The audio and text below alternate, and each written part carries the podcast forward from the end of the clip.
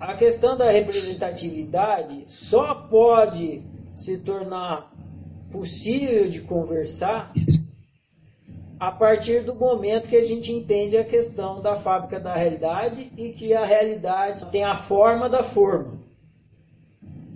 Isso é uma das coisas mais fundamentais que o, o livro Fábrica da Realidade busca trazer para a gente. O que a gente está experimentando é forma, e a forma ela é formada pela forma, e a forma é você. Então, a realidade que você está experimentando ela tem a forma da forma. Você é a forma, então ela está representando você. É você que está dando forma para a realidade. Então o que você está experimentando é representativo de você. Posso pegar você de exemplo, Reinaldo? Pode.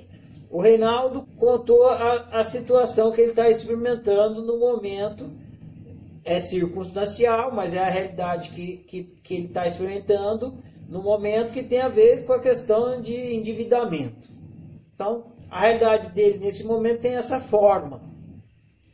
Só que essa forma não surgiu do nada, nem por acaso. É ele que está formando. E quando a gente forma uma coisa, a gente não faz assim e forma.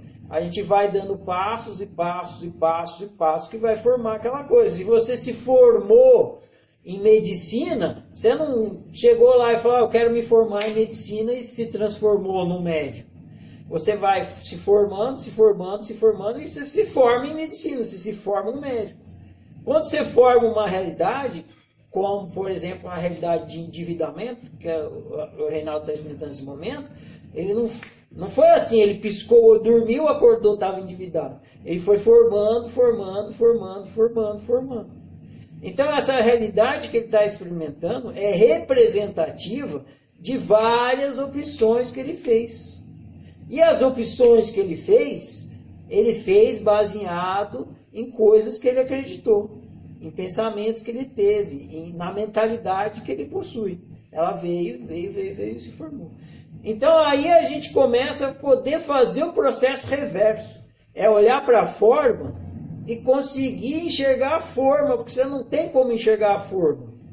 Mas você deduz a forma através da forma. Ou seja, você olha para a realidade e fala: essa realidade me representa, porque é eu que formei ela.